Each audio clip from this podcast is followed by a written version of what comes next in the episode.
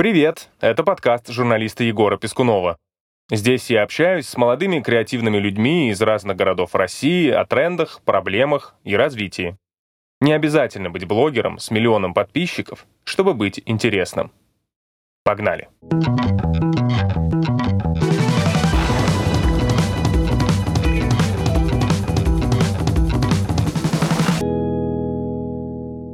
Все хотят поздравить Илона Маска. Он ни с кем не общается, а с русскими и подавно. Вы внук того самого Королева, который запустил Гагарина в космос. Ровно в назначенное время, прямо в трубке «Hi, Илон Маск is here». Какой Маск при личном общении? Он очень веселый, он очень много смеялся. Все, до чего он докасается, превращается в нечто. Золото, да. да. Он просто очень умен генетически. Надо это четко признать. Тогда не будет никаких обид. Все знают, кто такой Илон Маск. Я уверен, многие из вас смотрели многочасовые трансляции запусков ракет SpaceX. Но представьте себе ситуацию. Вы посмотрели очередной старт ракеты и решаете поздравить Илона Маска. Вы пишете в SpaceX, и вам отвечают. Более того, он вам лично перезванивает и приглашает в гости в Америку.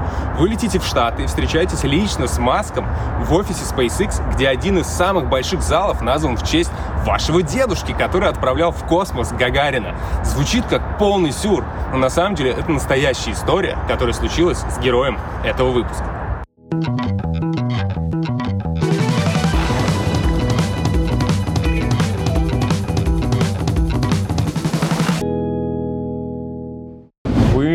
Внук того самого Королева, который запустил Гагарина в космос – и на работе которого во многом Маск основывается. Поэтому для вас это как бы немножко более, мне кажется, ре- реалистичная такая история. Ну, встретиться с Маском, пообщаться. Знаете, личная встреча с Маском – это история нереалистичная от самого начала до самого конца, скажу честно. И э, пока неизвестны, в общем, другие люди, которым бы Илон уделил так много времени и провел с ними. Вот. Поэтому мы, конечно, этим очень гордимся и благодарны судьбе, что такая вещь случилась. Я сам э, вообще считаю, что вот общение с такими великими людьми, оно возвышает. Андрей Королев, профессор, хирург, один из самых востребованных спортивных травматологов в России. Внук основателя отечественной космонавтики Сергея Королева. Один из немногих людей, кому удалось лично встретиться с Илоном Маском. Андрей Вадимович, я сижу в вашем кабинете, э, смотрю на, на все это, и, честно, я не знаю, с чего начинать спрашивать вас. Инфоповод у нас э, ваша встреча с Илоном Маском. Но тут гораздо больше всего, о чем хочется поговорить.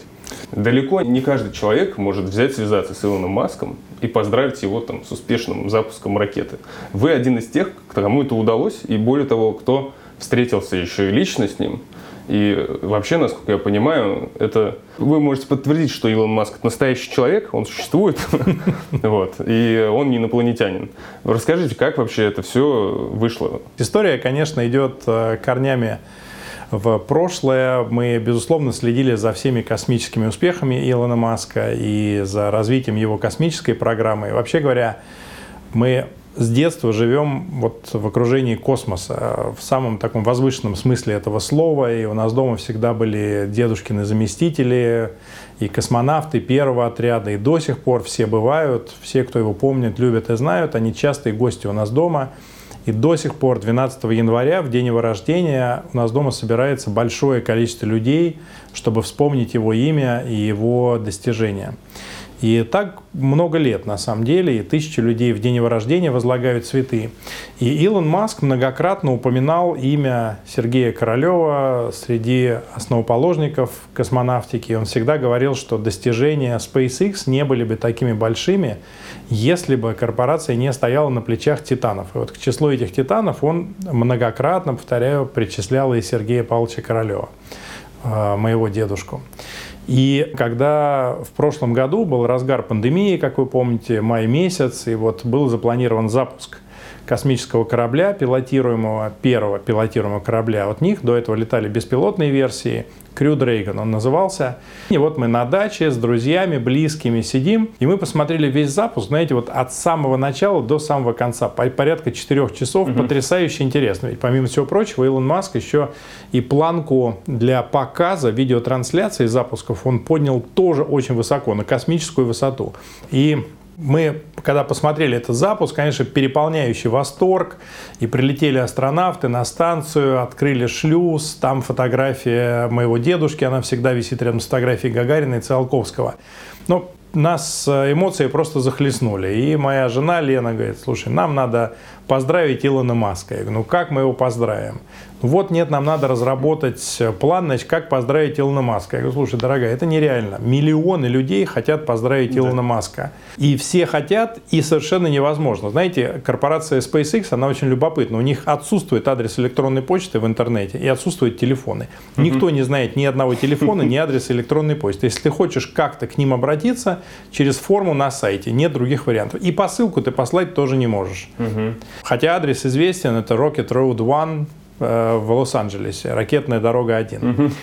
И вот как мы его пошлем? Ну, мы разработали там некий план и решили, что вот нам, может быть, может помочь один человек, который живет в Силиконовой долине, потому что он там коммуницирует со всеми сильными мира сего. Или второй план, мы обратимся в НАСА, где у нас много знакомых, естественно, и они как-то перешлют. Мы позвонили в НАСА, и говорит, слушайте, вот такая просьба, хотим поздравить Илона Маска, можете ему письмо переслать? Они говорят, да нет, ну это нереально, никаких шансов, даже не надейтесь, все хотят поздравить Илона Маска, он, он ни с кем не общается, а с русскими и подавно, это давно известно. Я говорю, ну хорошо, вы, пожалуйста, перешлите письмо. Ну, получится, получится. Нет, нет. Это было коротенькое письмо на английском языке. Вдруг дня через 3-4 они звонят, такие обескураженные. Знаете, вы знаете, да, мы вот послали письмо, и нам ответили, и сказали, что Илон Маск хотел бы поговорить с вами по телефону. Ну, вообще фантастическая история. Угу. Совершенно дальше какой-то там период согласования, и они нам предложили время, ну, естественно, мы их спросили, что им удобнее, они нам предложили время. Пятница, 7 вечера по Москве, это, кстати говоря, разгар рабочего дня в Лос-Анджелесе, это там 11 утра. Угу.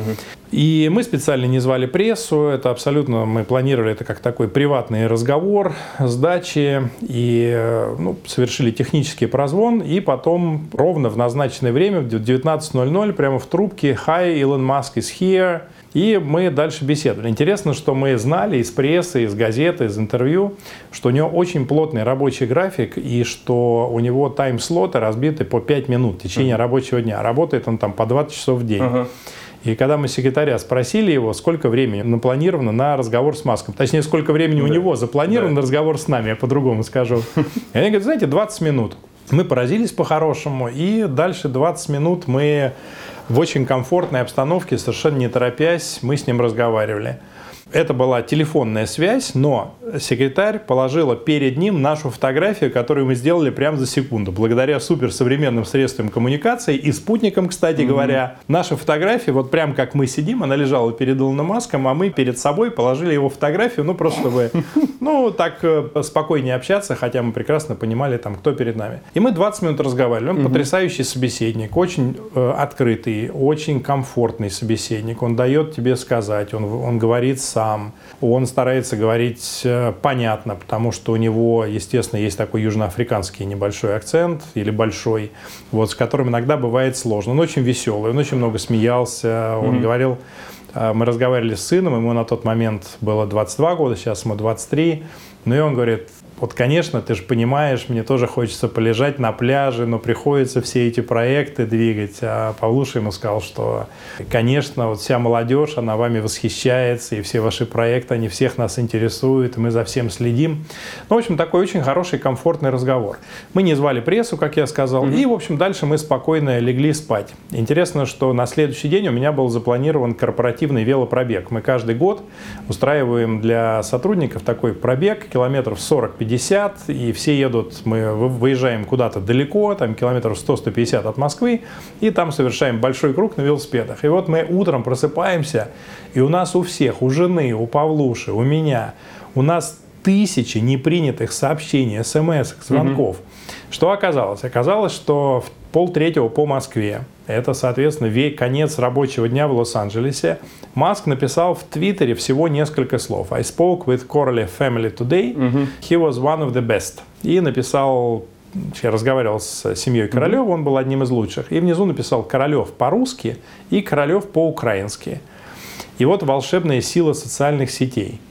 Эта новость моментально, за секунду подхватили mm-hmm тысячи новостных агентств во всем мире. Тысячи. Естественно, все русскоязычное сообщество, украинские, казахские новостные агентства, прибалтийские, они все начали нам звонить. Я прямо на следующий день во время велопробега, это было довольно смешно, у меня все такие вот первые интервью, они все, я стою в велосипедной майке в лесу или на берегу какого-то озера, я останавливался, но опять-таки благодаря современным средствам коммуникации все это можно было там ну, FaceTime, Skype, да-да, Zoom, FaceTime, Skype, все что угодно. Какой им нравилось, такой мы и делали. Я уж подумал, просто за вами ехал э, оператор. Не-не-не, ну все это можно просто либо селфи, либо мы с сыном стояли, либо кто-то нас снимал. Ну, как правило, это прямо с селфи. Ну, в общем, да, да. снимаешь и, и нормально. Вот, и было очень здорово. Действительно, этому уделили внимание практически все новостные агентства. Я еще много давал их интервью. Было довольно смешно. Вот, и во время разговора он сказал, что он, конечно, нас приглашает э, посмотреть SpaceX, посмотреть и запуск, и посмотреть саму корпорацию SpaceX.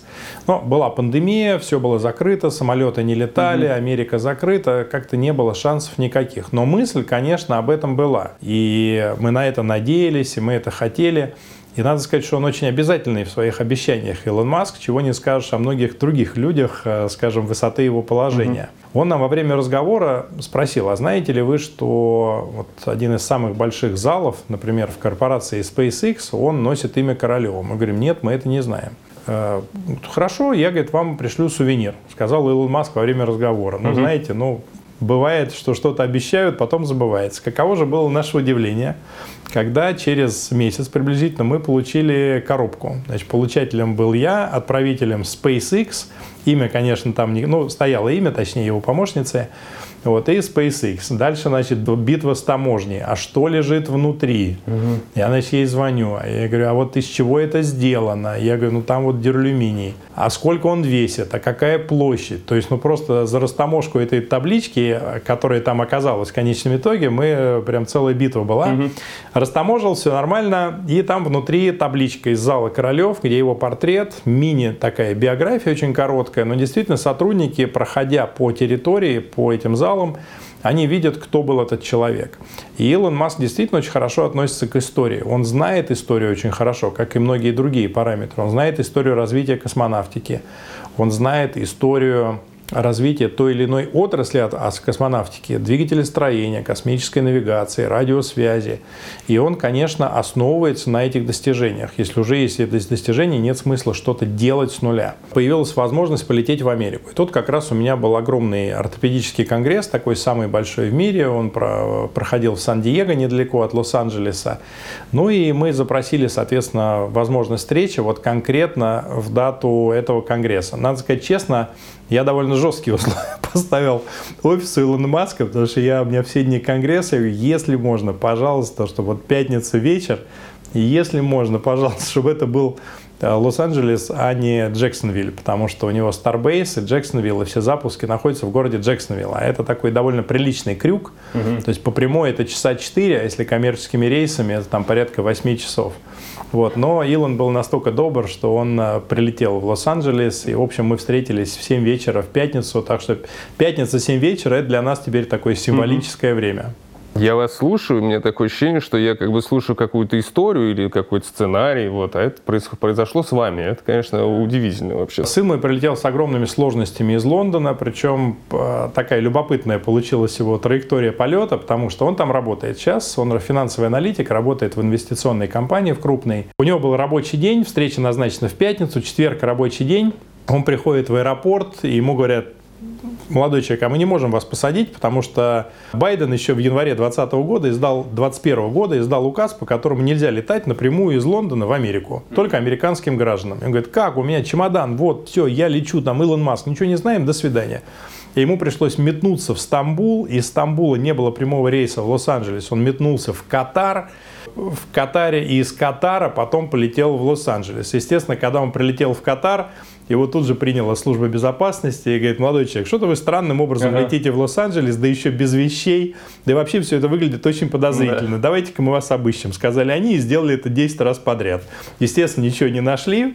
Вот. И потом он прилетел в Лос-Анджелес, там тоже вызвал вопросы его прилет. Вот. Но не суть важно. Важно то, что он прилетел. Э, мы взяли машину Тесла в аренду, покатались а немножко. Какую, какую если не секрет? Тесла трешку. Это, это самая простая у них? Это, нет? это последняя модель, которая с четырехдверная и сзади багажник. Ну, на самом деле, и спереди багажник. Два багажника да. и четыре двери. Ну и который за секунду там ускоряется. Ускоряется она просто как реактивный самолет. Это Ну, фантастика. так. То есть, если ты садишься с места, и вот прям педаль газа в пол, она за там 2,9 секунды набирает 100 километров. У тебя просто реально вдавливает в кресло так, что отрывается голова. Ага. Вот. Но интересно, что если ты на скорости 100 км в час делаешь то же самое, то она вдавливает точно так же. Да вообще потрясающая машина совершенно. Ну, нам сразу сказали, что она очень быстрая. Мы аккуратно ехали, ничего не Ну нарушали. Вот. Но удовольствие, конечно, очень поворотливое, очень умное. И уже забегая вперед, после встречи с Илоном Маском мы поехали по Беверли-Хиллз, там, по извилистым дорожкам на автопилоте. Ага. Бросаешь руль, и, конечно, когда она входит в эти повороты, ну, честно говоря, рефлекторно Ну руки да. хватаются за руль. Ты не можешь доверить э, гаджету перемещения. Хорошее. Короче говоря, мы взяли э, Теслу и приехали в корпорацию SpaceX. Приехали мы где-то за полчаса до встречи, ну, чтобы не опоздать, как понятно, потому что расстояния большие. И увидели, как за 15 минут до встречи прилетел самолет Илона Маска, и он сел, а у него аэродром прямо на территории корпорации. В этом нет государственной тайны, это все видно в Гугле, это все известно. Он как бы относится к SpaceX, но он используется как вообще, как общий частный аэродром Ага. по каким-то своим правилам. И вот прямо над, над парковкой, такой на баражирующем полете, вертолет э, агентства новостей какое-то летит, там камеры мы видим, то все, они пытаются сесть около самолета Илона Маска. Стервятники Оттуда, абсолютно. Тут же срываются два электрокара, и мы видим, они начинают кружить под вертолетом, чтобы Теслы. вертолет Нет? не, не, такие, Просто. типа гольф-кара. Ага. Они начинают кружить под вертолетом, чтобы вертолет не мог сесть. Вот Да. так просто. Значит, вертолет улетает на дальнюю сторону площадки. В этот момент Маск перехо- переходит в здание, и никто его не может снять. Ну, тяжелая жизнь, надо сказать, у человека. Дальше мы заехали на территорию. Охранник спросил, как наша фамилия. Мы говорим, наша фамилия такая-то. Мы э, подъехали к зданию, там у нас такая специальная VIP-парковка написана, VIP-парковка SpaceX, у нас все фотографии эти есть. Очень красиво в этот момент там стоит ракета Falcon, она стоит прямо около здания. В этот момент фантастически падало вечернее солнце, и нам провели потрясающую экскурсию. Мы посмотрели все зоны, собственно, внутри все зонировано очень хорошо. Есть зона, где инженеры работают, есть зона, где работают сборщики, и сборщики, они тоже в таком большом пространстве, фактически это open space такой. Вот здесь собирают двигатели. Интересно, что двигатели собирают не в суперстерильных условиях, что меня поразило. Я задал этот вопрос. И сказали, что поскольку их двигатели летят, потом прилетают на Землю, попадают в совершенно нестерильные условия, они должны работать в любых условиях. Там должна быть другая совершенно уровень, э, другая система безопасности вот, рабочая. Соответственно, они их собирают ну, в чистых, но это не суперстерильные условия. Рядом зона, где собирают двигатели, которые будут работать в вакууме. Рядом лежат э, части обтекателей ракет. А в центре вот этого огромного зала находится такой стеклянный куб, где уже на самом деле по-настоящему стерильная зона. Там видно, что там положительное давление воздуха, и вход туда через шлюз, и там люди работают в стерильных белых костюмах, в масках, в шлемах и так далее. Вот, и там собирают непосредственно Crew Dragon пересобирают для подготовки после прилета, когда их немножко переделывают и готовят к следующему запуску. Интересно, нам сказали, что они довели процент необходимых де- деталей для переустановки до 10%. То есть на первом Crew Dragon они меняли порядка 20% деталей, а сейчас меняют всего лишь э, 10% деталей. И он снова готов э, к новому полету.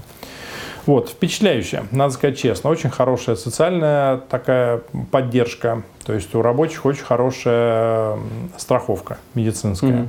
Дальше еще Ну, что? это как раз вас, да, волнует. Ну, не могу сказать, что меня это волновало в SpaceX, но, в принципе, идея правильная, конечно. Работа идет, например, по сборке двигателя идет 24 на 7, то есть три смены по 8 часов. Это серьезная нагрузка, надо сказать, и психическая, и физическая нагрузка. Чем отличается общая концепция Илона Маска от всех других производителей ракет? Вы знаете, что в мире есть четыре главных исследователя космоса. Да? Это Россия, Китай, Евросоюз, США и Илон Маск. Илон Так. Маск, он стоит особняком. Ну, как ни странно, это так. И даже Евросоюз, он пока не сопоставим по уровню своих экспериментов и по уровню работы с Илоном Маском. То есть фактически четыре. И он придумал совершенно гениальную концепцию со своими коллегами. А он тоже, как и Сергей Павлович Королев, он вокруг себя создает потрясающую команду единомышленников. У него во главе каждого его проекта работают потрясающие люди. Вот с моей точки зрения, люди, которым можно доверить абсолютно все.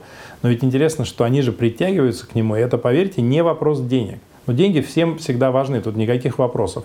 Но вопрос денег, ну, точно не первичен. И вот он придумал, что есть корневая ракета «Фалькон», она стоит в центре. А дальше тебе нужно полететь на какую-то высоту не очень большую. Ты отправляешь ракету «Фалькон». Если тебе нужно полететь чуть выше, ты ставишь три ракеты «Фалькон», это называется «Фалькон-3», и ты летишь чуть выше. Угу. Тебе нужно забросить на некую большую высоту большее количество груза, это называется «Фалькон-9». Ты ставишь фалькон, вокруг него 8 других фальконов, угу. и это все летит гораздо выше. Понимаете, то есть это такая модульная система, такое лего космическое, угу. если угодно. Но оно позволяет делать абсолютно однотипные двигатели. Ведь все другие страны обычно как? Вот маленькая ракета, маленький двигатель, большая ракета, большой двигатель. Ну, да. А он пошел совершенно по другому пути, вот этому модульному, и это тоже позволило удешевить э, проект. И разное топливо, разные вообще даже пусковые, соответственно, установки разные. Я имею в виду, например, Роскосмос. А у него получается все. У него получается все очень унифицировано, совершенно точно. Uh-huh. То у него много таких разных гениальных технических решений, которые он сам утверждает, и мы знаем и из общения с ним, и из книг, из его интервью о том, что он очень глубоко погружен в вопросы освоения космоса. Это совершенно не такая менеджерская работа, где он там что-то утверждает, не зная о том, что происходит. Он четко знает, что происходит. Он, в общем, стал блестящим совершенно инженером. И инженерам э, совершенно не обязательно скручивать винтики с гаечками для того, чтобы там, называть себя инженером. Инженер – человек, который мыслит инженерно и системно. И у него, безусловно, есть он э, такой в значительной степени провидец. Этим он похож очень на Сергея Павловича Королева, потому что существует дедушкино интервью, которое он дал, это даже не интервью на самом деле, это аудиозапись его выступления на научно-техническом совете Академии наук где он рассказывает, каким образом должна развиваться космонавтика. Интерес этого э, рассказа в том, что он был сделан до полета Гагарина, то есть это 60-е годы. Угу. И вот он рассказывает, что надо полететь в космос. Запустили спутник, отлично, теперь должен полететь человек, потом должны полететь два человека, потом нужно отправить несколько космических кораблей, они должны стыковаться. Потом нужно обязательно, чтобы из корабля человек вышел в открытый космос. И он говорит, что если ты плаваешь в океане, то невозможно представить, что человек, выходящий в океан, не умеет плавать. Точно так же человек, летящий в космос, должен иметь возможность выйти в открытый космос что дальше надо построить станцию около Земли, потом построить станцию около Луны, потом запланировать полеты к дальним планетам и звездам. Фантастика, в общем. И интересно, угу. что почти половина из этого, оно до сих пор не реализовано. Угу. То есть человека настолько было потрясающее техническое и научное предвидение. Если вы покажете своим зрителям кадры, например, ну они общеизвестны из хроники, когда идет э, Королев, у него было такое пальто, плотная и шляпа надвинутая на его голову. Он идет немножко сутулившись, потому что сталинские палачи в концлагере ему сломали шейный отдел позвоночника и нижнюю челюсть. У него не открывался широко рот, что стало косвенной причиной его смерти на самом деле. Угу. Не открывался широко рот и не отгибалась далеко шея назад. И он идет так немножко такой сутулившийся вперед, и за ним семенят маршалы, главные конструкторы, министры разные ответственные работники ЦК. Его авторитет был настолько велик, и все знали, что он практически всегда настолько прав, что то, что он утверждал, являлось руководством к действию. Известна история, как э, определяли, как планировать мягкое прилунение спускаемого аппарата. Знаете эту историю нет. или нет? тоже проходит большое заседание в Академии наук, и, и все обсуждают, как нужно планировать. И кто-то говорит, да нет, вы, поверхность Луны покрыта песком, там не может быть ничего твердого. Кто-то говорит, нет, поверхность Луны прочная и твердая, а от этого зависит, каким должен быть спускаемый аппарат. Например, широкие у него должны быть лапы опоры или не широкие, очень большие или нет – с какой скоростью он должен садиться. Если он садится в песок, это одна скорость. Если он садится на гранит, другая скорость. И выступает э, Сергей Павлович Королев и говорит, поверхность Луны твердая. И в ответ ему один ученый встает и говорит, Сергей Павлович, но у нас нет ни одного документа, который бы говорил о том, что поверхность Луны такая. Ну, естественно, нет документов, там нет, никогда не было никого. И ни одного технического аппарата не было, и, естественно, не было человека. И Сергей Павлович берет такой белый лист бумаги А4 и таким крупным размашистым почерком, красным карандашом, у него был очень ровный почерк, кстати, для всей его тяжелой жизни, очень ровный, уверенный почерк уверенного в себе человека. Он пишет, Поверхность Луны твердая типа Пемза. Рассчитывать скорость, вертикальная, по скорость посадки. Вертикальная скорость 0, боковое отклонение 0. Подписывается С. Королев. Выдает этому человеку. Вот теперь вы, вы удовлетворены? Вот теперь другое дело, Сергей Павлович сказал тот человек. И показал опыт дальнейший, что так оно и было. Поверхность Луны абсолютно твердая, и действительно нужен аппарат, если у него скорость больше, чем 0 метров в секунду, он, в общем, разбивается. Ну, вы в интервью во многих говорили, что ну, вам даже кажется, что они похожи друг, друг на друга, Маск и Королев. Мне даже... кажется, очень много общего, абсолютно точно. И я даже скажу, что если мы скажем, что Илон Маск э, является такой современной реинкарнацией вот Сергея Павловича сказать, Королева, да. да, то ничего в этом обидного не будет. Ни для одной, ни для, ни для другой стороны. У них очень много общего. Они, безусловно, являются очень грамотными инженерами. Каждый суперграмотный для своего времени. Притом надо понимать, что во времена Королева все это рассчитывались на логарифмической линейке. И как это делать, это вообще представить себе невозможно. Как можно на логарифмической линейке посчитать, что Юрий Гагарин на космическом корабле совершит виток, а потом в, заданной, в заданном месте войдет в атмосферу и приземлится, но попал немножко не в заданном, окей. Но вообще все это рассчитать. А все остальные космонавты приземлялись в строго заданном пространстве. Это очень сложно. У Илона Маска с одной стороны чуть легче задача, с другой стороны он ставит перед собой более амбициозные задачи. Что их роднит? Безусловно, любовь к дизайну, я бы сказал, потому что Сергей Павлович Королев, дизайн был не в моде в Советском Союзе, надо понимать. Все такое было немножко рабоче-крестьянское, ну, да. немножко рубленное из свежеструганной доски. Он нанял архитектора, которая занималась интерьером космического корабля, чтобы этим людям было не только там работать удобно, но чтобы это было еще и красиво. Архитектура, знаете, это польза, прочность, красота. Это должно быть все красиво, все надежно, очень удобно и очень функционально. И вот эта женщина создавала интерьеры космических кораблей. Более того, есть рисунки, где она рисовала интерьер космического корабля для полета на Марс. Понимаете, то есть эти все мысли, ведь ей же дали задание нарисовать корабль для угу. полета на Марс. И все должно быть очень красиво. И то же самое есть у Илона Маска. Посмотрите на его костюмы, в которых летят ну, астронавты, да. на их функциональность, не только на внешний вид, но и функциональность.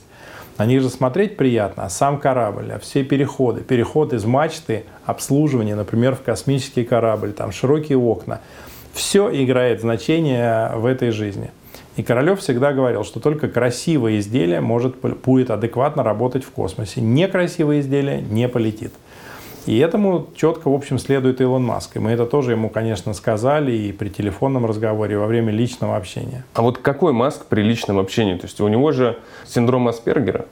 Это как-то это как-то проявляется вообще?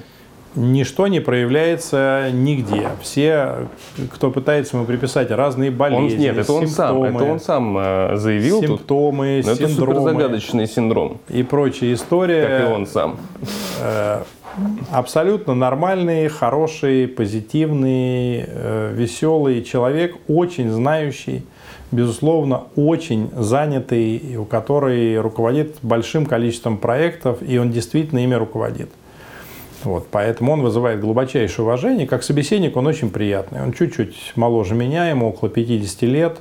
Выглядит на 50 или моложе? Нет, он выглядит гораздо моложе. Как раз Нет, хотел сказать, было... что я как доктор всегда, конечно, когда смотрю на людей, я всегда оцениваю их биологический возраст больше, чем паспортный. Я, собственно, ну, когда-то там в процессе консультации спрашиваю паспортный возраст человека, но, в принципе, больше интересует биологический возраст. И он биологический, конечно, моложе. Вот у него блестят глаза, он очень позитивный. Общаться с ним очень приятно. Он отличный собеседник, он не давит ни своим авторитетом, ни своей позицией. Мы были у него в гостях, и в общем, он нас принимал как очень-очень радушный хозяин. Так что мы очень благодарны. Я с ним смотрел интервью у Джо Роган, есть такой да, популярный. Я знаю, конечно, да. Э, я бы не сказал журналист, но вы знаете, подкаст да. иногда очень ходит. И еще и спортсмен, и комментатор шутник. И, в общем, э, и там два с половиной часа или три часа, я помню, я смотрел, там, где еще появился мем, где он с косяком сидит, э, и, ну, его очень интересно слушать. Причем он все с таким, э, он как бы, что бы он ни говорил, будь то какая-то самая обыч, обыкновенная вещь, типа, я не знаю, объяснить, как выглядит дверь. Либо про колонизацию Марса он все говорит с таким раздумием и с такой какой-то легкой загадочностью, вот как мне показалось. Мне кажется, он очень ироничен вообще ко всему, что и происходит. он очень шутит Да, он, он шутит совершенно точно. У него легкая ирония, отличное чувство юмора, потому что, знаете, в разных странах у разных народов есть разное очень чувство юмора, и не всегда ты можешь попасть на одну Да. волну. Я, поскольку работал все время гидом-переводчиком, я много общался с американцами, должен сказать, что вообще глобально у нас с американцами очень похоже чувство юмора, это, конечно, облегчает общение. Ну, вы жили в Америке, вы это сами наверняка знаете. Ну да. Вот, и с ним, в общем, общение не вызывало никаких сложностей, исключительно приятный человек. Все, до чего он докасается, превращается в, В нечто золото, да. Да, особенное. Но он такой и есть. Надо просто четко понимать. Вот, знаете, мне кажется, люди меня часто, естественно, спрашивают насчет этой встречи, и многие, ну, вот правда. Одни, значит, говорят, что, конечно, нам бы его деньги, типа, и мы бы тут, конечно, устроили еще круче. Значит, все забывают о том, что эти деньги, в общем, он поднял сам. Второе. Он э, вложил в компанию SpaceX изначально 100 миллионов долларов. Но, поверьте, в Российской Федерации есть двузначное число людей, у которых лодки просто поплавать летом стоят дороже, чем 100 миллионов долларов, то есть дороже, чем стройная система освоения космического пространства. Третье, надо отдать должное НАСА, которая заняла очень честную позицию, потому что ведь они же объявили конкурс, когда стало ясно, что летать на шаттлах, шаттлах очень дорого. Там каждый полет обходится миллиард долларов. Ну, почти практически ну и одна. опасно же тоже. И плюс опасно, и плюс были аварии, да, и э, ни одна экономика этого выдержать не может. И они объявили конкурс и сказали, ребят, придумайте, пожалуйста, что-нибудь, если что, мы отдадим вам контракты тогда на полеты. И SpaceX, собственно, Илон Маск, они действительно придумали новую концепцию, и ее тестировали на свои деньги, и сказали, что окей, мы вам за 1 миллиард обещаем 12 пусков. Большая разница. Один пуск с шестью людьми или 12 пусков с огромным количеством груза. И когда он сделал успешный пуск, четвертый, собственно говоря, при том, что три было неуспешных, надо сказать, четвертый пуск успешный, то, то НАСА с ним заключила контракт. Позиция очень честная. Потому что, к большому сожалению, вот какие-то российские частные космические компании, которые пытались запланировать нечто похожее, сделать, скажем, такой, ну, туризм, не тури- не туризм, но космические рейсы частные, э, не получалось. Они не получали контрактов в свое время, и, в общем, бизнес этот оканчивался на этом. Вот он просто очень умен генетически. И надо это четко признать. Тогда не будет никаких обид. Знаете, ну что это он вот смог, а мы не смогли. Да, он смог, а мы не смогли, потому что он умнее. И все. Если ты встаешь на точку зрения, этот человек умнее меня, у тебя кончаются все обиды, и ты общаешься с ним и набираешься уму разума. Расскажите про другую выдающуюся личность, про своего дедушку Сергея Павловича Королева. Э, Вообще, каково живется с фамилией Королев? У вас вы с детства погружены полностью во всю космическую историю. Плюс э, не только космическую историю, а еще и все наследие Королева. То есть, э, которое касается, в принципе, каждого, наверное, русского человека и гражданина страны. И в каждом... Да все знают, кто такой Королев. Вот вам с этим как живется? Мы с детства, конечно, живем в абсолютном в окружении вот такого космоса и космических людей, и конструкторов, и космонавтов, и практически весь первый отряд космонавтов э, знал и из тех, кто живой, знает меня хорошо и называют меня на ты, потому что меня знали все с рождения. Да. Вот, и, безусловно, это очень приятно. Они Вы же застали, дома. перебил, просто вы застали, вам было, по-моему, 4 года, да, когда умер дедушка. То есть, Ну, дедушка умер, когда я был совсем маленьким, да. Но вы его помните хоть вот, как-то? Но человек не может помнить, если честно, в таком возрасте. Ага. Поэтому, если вам кто-то скажет, что он что-то помнит 4 года, но он, мягко говоря, лукавит. Ну ладно, хорошо. Вот, поэтому нет, помнить в этом возрасте ничего Но невозможно. атмосферу вы 100% застали, получается. Но, конечно, я достаточно помню, что происходило с того времени, как я пошел в первый класс и, и дальше. И, конечно, мы живем все время в атмосфере так или иначе космических каких-то мероприятий. Мы ходим, и тогда ходили с моей прабабушкой, мамой Сергея Павловича. Дедушка ведь умер совсем молодым. А с его мамой у него была разница крохотная, потому что ее выдали насильно замуж в возрасте 17 лет. Угу. И она родила его в 18 лет. И у них была настолько маленькая разница в возрасте, а она настолько хорошо выглядела, она даже по современным меркам была очень красивая женщина с правильными благородными чертами лица. Она была образованная, она очень следила за собой всю жизнь до своих 94 лет.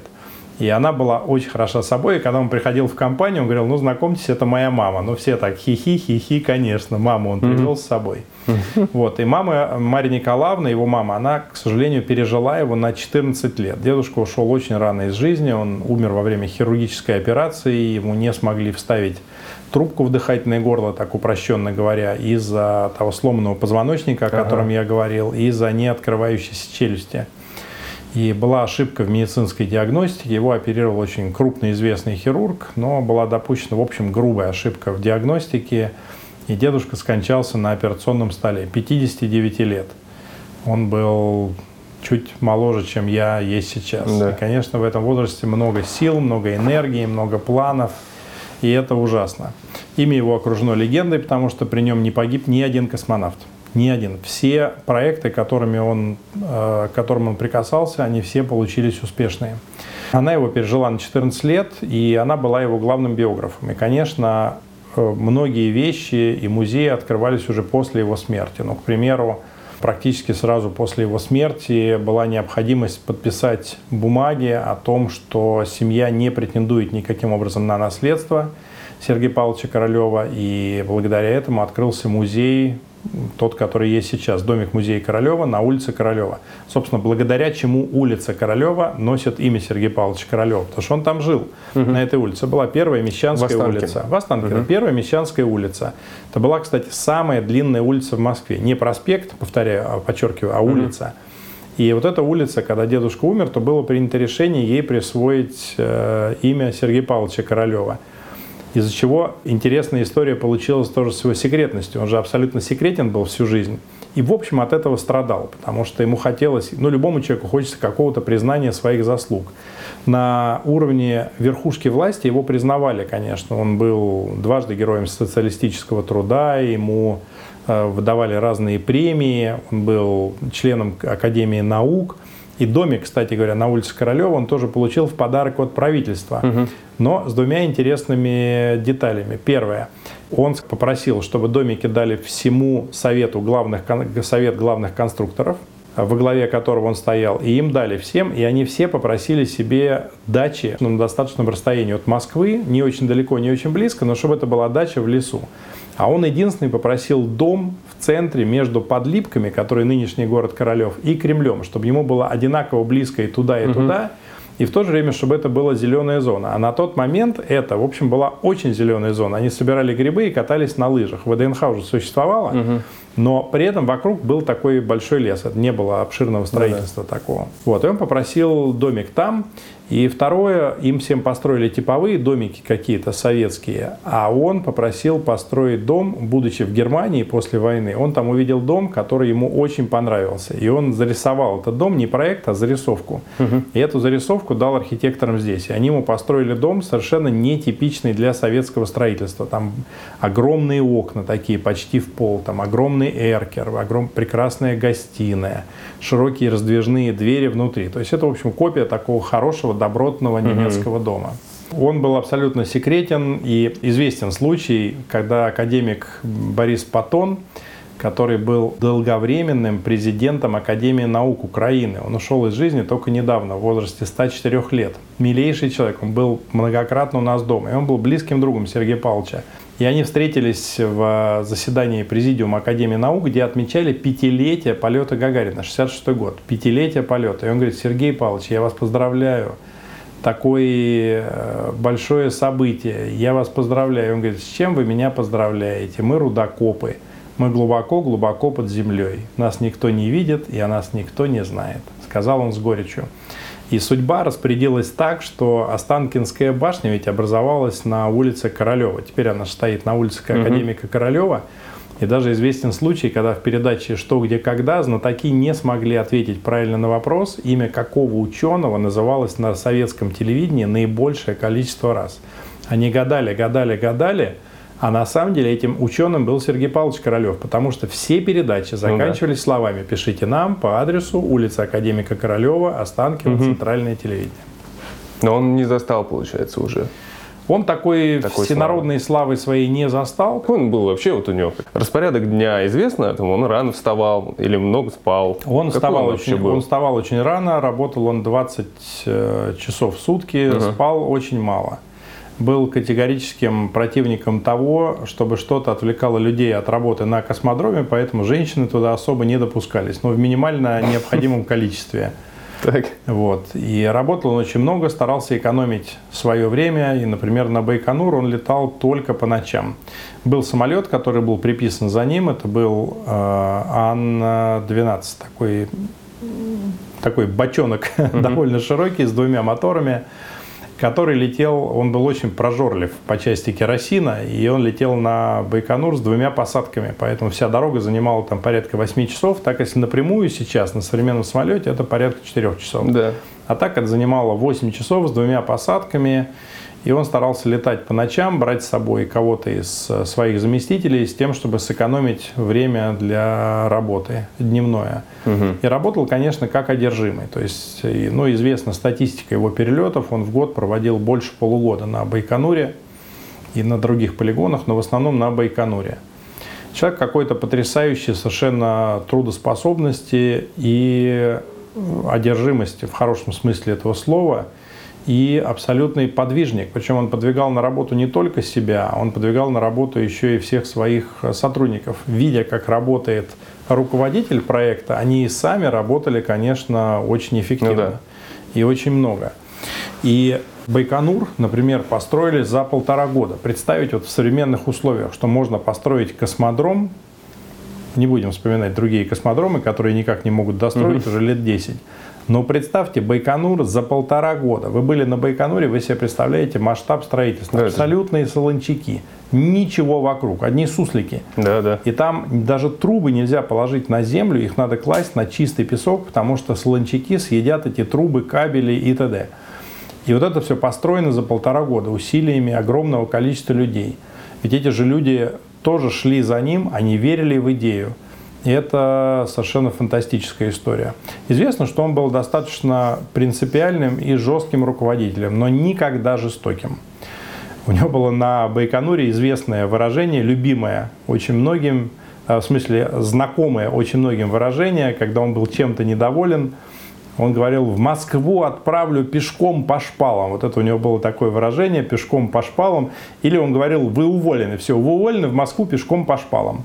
И известная история, как один из крупных инженеров, который стал потом писателем, он тоже получил разнос от Королева. Разнос от Королева, в принципе, все любили. Он ругал только за дело.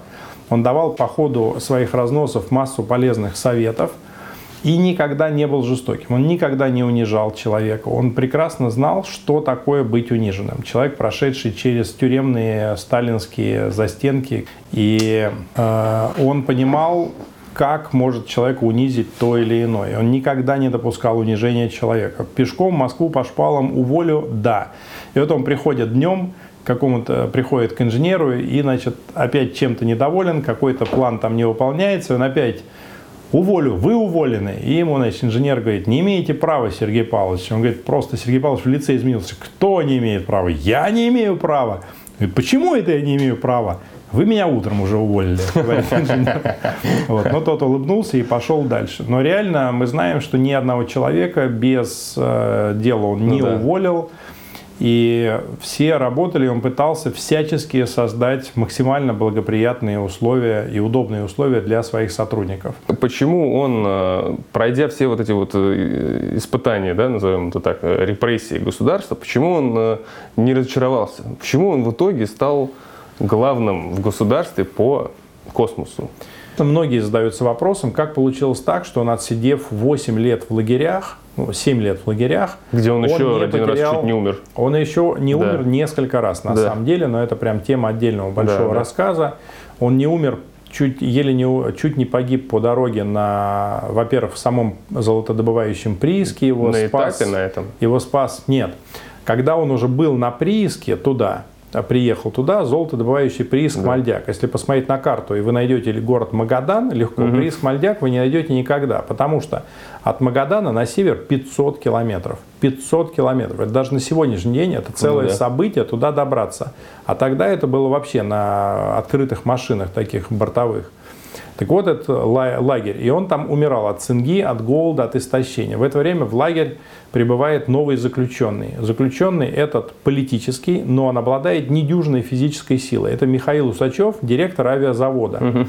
Его тоже репрессировали. Он был мастер спорта по боксу. И придя в барак, он быстро объяснил уголовникам, кто будет в этом бараке главным. И он совершает обход по бараку, видит груду тряпья, под ней человек. Говорит, кто это? Да это, говорит, король доходяга. Он поднимает тряпки и видит там лицо Королева, изможденное, но он его узнает. А он его знал по планерным состязаниям в Коктебеле. Это все была одна планерная тусовка. И он приказывает уголовникам Планерный, в отдавать... смысле, ну... Планеры, они строили планеры и Да. летали в Коктебеле. Ага. И, и все эти авиационные конструкторы, там был и Антонов, Тусовались, и да? Туполев, и Люшин, и Илюшин, и так далее. Они все тусовались там, да, и Грязодубова летчицы, и Громов. Они все были летчики, которые начинали на планерах. И э, Михаил Усачев узнал его, заставил уголовников отдавать ему свою пайку, откормил его, фактически Да, да. спас от смерти. Второй раз Королев чуть не погиб, когда он упал от голода в, по дороге, не дойдя до лагеря Магадан, а в смысле до порта Магадан, чтобы сесть на корабль. Из-за того, что он потерял сознание и лежал какое-то время без сознания, во-первых, его подкормили местные, положили ему буханку горячего хлеба около него. И он ее съел, это дало ему немножко сил. Но попав в порт, он опоздал на корабль на котором должен был плыть корабль «Индигирка». И весь корабль со всеми заключенными утонул. Затонул, да. Крупнейшая судоходная катастрофа, там тысячи человек погибло около берегов Японии. И он попал только на следующий корабль, когда началась навигация через несколько месяцев. И дальше, когда он приехал в Москву, ему заменили. Что такое его дело пересмотрели? Вместо 10 лет дали 8. Но в этот момент образовалась э, Туполевская шарага, закрытое конструкторское бюро, и он работал уже в э, Мгм. специальном конструкторском бюро. Адовые условия. Как он Возвращаюсь не- к да, началу. не разочаровался Не надо путать родину и государство. Не надо путать отчизну и правительство. Это разные понятия. Он, безусловно, был патриот, э, причем глубочайшей степени патриотом. И он, безусловно, любил свою родину, и он работал для нее. Нельзя сказать, что он работал для Сталина или для Хрущева или для Брежнева. У него была мечта, он к этой мечте шел, он к этой мечте вел большое количество людей. Как вам кажется, появится ли у нас кто-то снова? Новый Королев ну, или наш собственный Илон Маск? Могут ли они появиться в, в России вообще? Я считаю, что в условиях конкуренции, безусловно, может все появиться. Ведь Королев завоевал свое место э, во главе вот всей космической программы именно в условиях жесткой конкуренции. В конечном итоге эта дорога была открыта для всех. Но именно Королев возглавил это, потому что он обладал огромным доверием со стороны коллег и товарищей. А почему? Потому что он чувствовал, он знал, он знал больше, он делал больше, он работал больше, и у него э, вот этот э, сплав знаний и опыта, это и то, что называется интуиция. У него была потрясающая интуиция, но, повторяю, это не догадка, это интуиция. И он завоевал это в условиях жесткой конкуренции. Я уверен, что Россия абсолютно страна талантливых молодых людей. Я много общаюсь с молодежью в самых разных областях, и я вижу этих талантливых ребят, которые растут и развиваются, которые хотят, которые идут к своей мечте. И я не верю, что мы не сможем найти на огромной территории нашей страны нового Королева или нового Илона Маска. Знаете, во время интервью я несколько раз себя ловил на мысли, что я слушаю какой-то фантастический рассказ. Королев, Маск, ракеты, SpaceX, освоение космоса, колонизация Марса. Ну, как бы в это сложно поверить, но на самом деле это все реальные вещи, а это реальная история, которая произошла с нашим героем. Мне еще непонятно, про кого было интереснее слушать, про Маска или про Королева. Было бы очень классно, если бы таких людей было больше. И желательно их было больше в России. По крайней мере, в это хочется верить. Пискунов, Егор Пискунов.